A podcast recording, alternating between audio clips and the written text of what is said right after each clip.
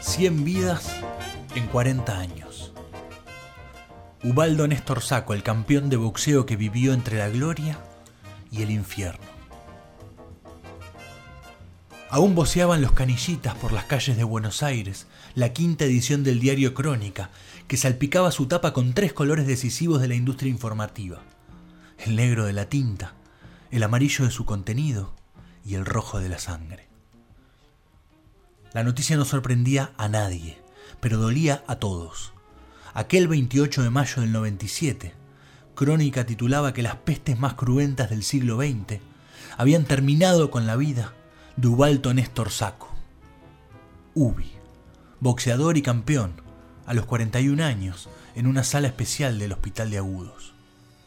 En tanto, con una congoja y un respeto sublime, la prolija edición homenaje de la capital de Mar del Plata oficializaba el deceso del ídolo máximo de la ciudad, el que con su talento y ángel conmocionó como ningún otro a la ciudad de los alfajores y los lobos de mar. Ni el notable tenista Guillermo Vilas, contemporáneo a su tiempo y marplatense por adopción, al igual que él, pudo equiparar ese sentimiento masivo y pasional, despertado por los puños del pibe de los 63 kilos y medio. Inaudito, ambos vivieron toda la vida allí, pero por la impronta de los partos naturales, nacieron en Capital Federal. Ubisaco fue un campeón fino y clásico, hijo del viejo Ubaldo, también muy buen boxeador al que pocas veces le dijo papá, porque disfrutaba llamarlo Saco. Siempre hizo lo que quiso, arriba y abajo del ring, y su ritmo diario, imparable, aceleró todo el tiempo de madurez, deportiva y personal. Y allí, y allí está una de las razones de lo mucho vivido en tan poco tiempo representó al arte del boxeo, con piernas elegantes y precisas, que el más volador de los cronistas de su época hubiese comparado con las de Rudolf Nureyev, o el más trasnochado habitué de los boliches de Mar del Plata, lo hubiese hecho con los ritmos cautivantes de John Travolta. Fue un técnico exquisito, de golpes directos, admirable y con el vicio de pelear palo a palo con sus rivales clásicos, para demostrar quién era el más guapo aquellos del Luna Park, Roberto Alfaro, Hugo Luero, Hugo Cuartarpile y Lorenzo García.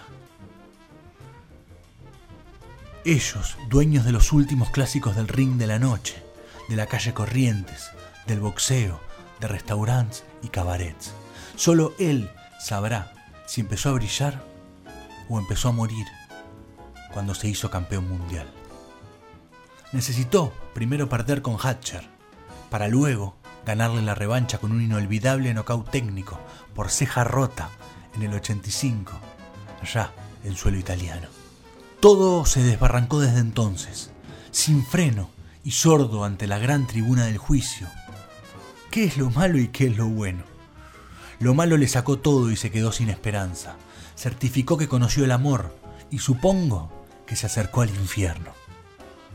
Fue carismático y afable cuando era Ubi aunque el cinturón de campeón mundial lo convirtió, por vivencias, en un cortesano del rey.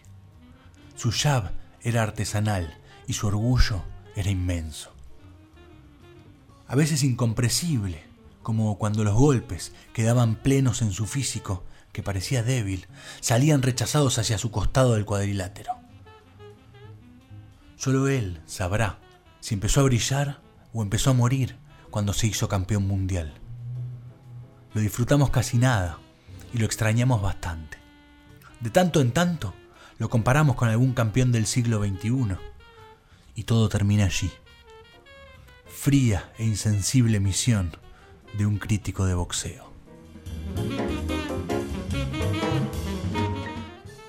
Ubi, 100 vidas en 40 años. Escrito por Osvaldo Príncipe para el portal digital nervio.com.